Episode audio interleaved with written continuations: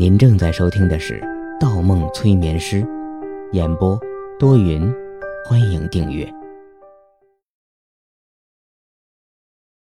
第九十八章，你在哪里？这个时候你会在哪儿？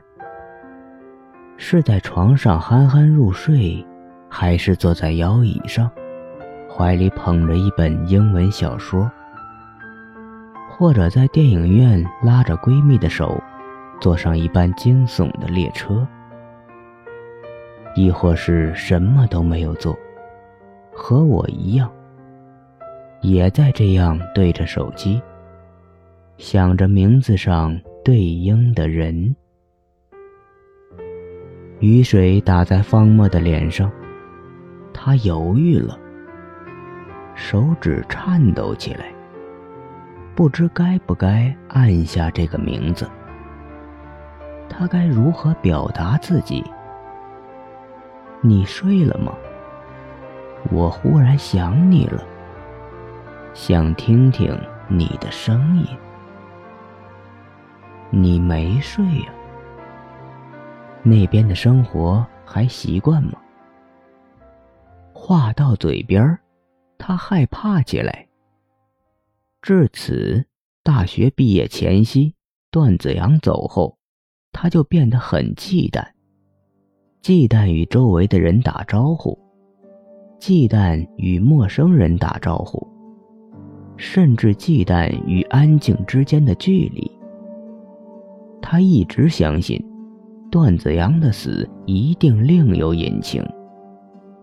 段子阳不是一个轻易被热血冲昏头脑的人，而段子阳走之前，那个教授过去犯罪的证据全都不见了。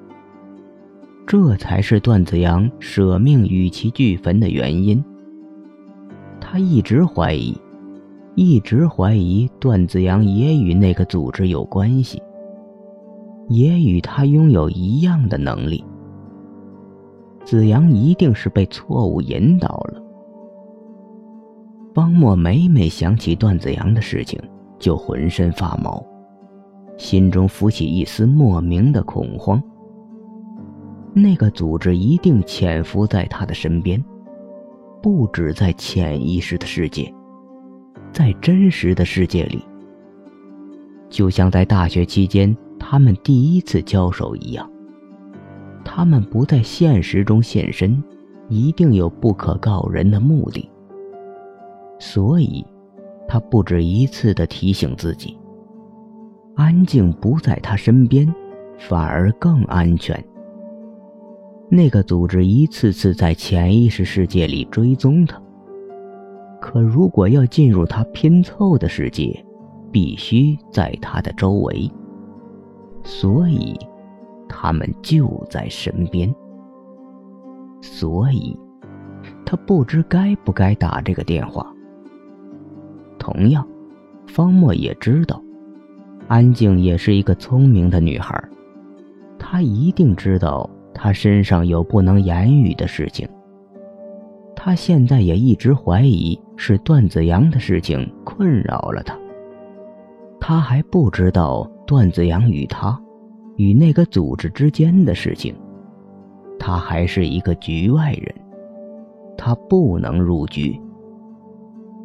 方墨喉咙一热，吐出一口鲜血，双手按在雨水里，身体颤抖起来。身前的大雨下个不停，仿若整个世界都将淹没在一场大雨里。可他的心里。世界早就被淹没了。他唯一抓住的那根浮在水面上的稻草，该不该松手呢？松手，他将永远沉入海底，找不到一丝前进的理由。不松手，他好怕这根稻草也会随他一起淹没在雨水里。只想听听你的声音，我就心满意足。方墨捂着自己的腹部，自嘲起来。我都如此痛苦，如此难受了，就让我听听你的声音，让我听一声，好不好？慌乱中，他鼓足勇气按下了手机，通了。他听见了，他跑过来了。他为什么没有接？他为什么没有接？他不在手机旁。他睡着了。他没有听见。电话里传来一声声的等待音，他的思绪混乱起来，似乎正有一股寒意从四面八方将他包围。声音一顿。转为忙音，安静没有接电话。安静竟然没有接电话，为什么没有接电话？手机掉在地上，方墨整个人麻木了，嘴角渗出一道血迹。他大脑好沉，他四肢好沉，他身体好沉。他顺着墙壁倒在了地上，浪花侵蚀着他的全身，水流涌进他的嘴里，他的耳朵里，他的眼睛里，他的身体。他感觉慢慢沉入一片漆黑的大海中，慢慢的，慢慢的，他感觉身体与海水。慢慢融合在了一起。海水很轻，很软。他也变得很轻，很软。只是没有光亮，没有阳光，一片漆黑。他什么都看不见，不知道自己在哪儿，也不知道自己是否还是自己。他就这样一直漂浮，一直漂浮，不知飘向何方。他渐渐也不关心飘向何方。不知过了多久，也许一个小时，也许是一年，或者一百年。当他开始遗忘自己的名字的时候。当他以为自己只是一片海水的时候，头顶忽然传来一个声音，一个熟悉的声音：“方墨，方墨，方墨，方墨是谁？方墨是什么东西？方墨是他的名字吗？他不知道。”他也不愿意知道。他继续的漂浮。可那个声音似曾相识。可那个声音不曾走远。可那个声音反反复复萦绕在头顶。蓦然，他一伸手，抓住了另外一只手。一只又软又温柔的小手。手心里传来一阵阵热流，那热流顺着手心，顺着手臂，顺着身体，一点一点流入他的心底。他想起来了，他叫方墨。方墨，是他。他睁开眼睛，紧紧抓住了那只手。周围一片漆黑，只有那只手上面传来一丝亮光。一丝，足矣。他仿佛看到了光明，看到了希望，看到了另一个自己。安静，是你吗？我好想你啊，想你。安静。方墨抓着那只手一拉，身体浮出了水面。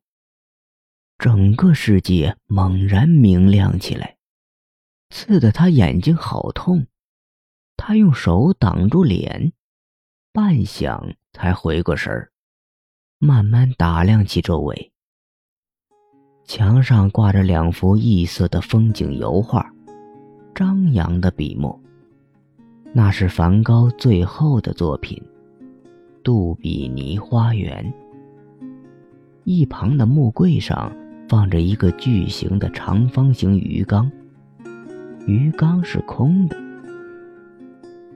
他想起来几天前说好的买点鱼的，但一时又太忙，给忘了。竟然躺在咨询中心内厅的沙发上。方墨觉得有些不可思议，干笑了一声。面前一声嘤嘤，矫情的让他都觉得有些脸红。方墨一愣神儿，撞上了面前那人的目光。那人反而一缩肩膀，眼神中一片羞涩，低下头，脸上红的像一个淋过水的苹果。方墨皱起眉头。温老师，你怎么又在这里？嗯。温情又嘤嘤一声，没有回答，反而头垂得更低了。方墨歪歪头，顺着温情的目光，忽然瞪大眼睛，一抖身子收了右手。他咽了一口气，无法相信自己一直紧紧握住的人，竟然是温情。目光中，温情的手一片通红，一定是刚才被抓的太用力了。方墨捂住脸，这下尴尬了，不知该如何开口。他拍拍头，这个可能是刚才睡着了。他只能这样解释。最近晕倒已经成为了常事。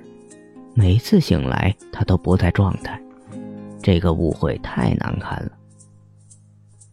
嗯，那个，温情忽的起身，背对着他。你又晕倒在门口了，幸亏让我看见了。你自己怎么老这么不小心？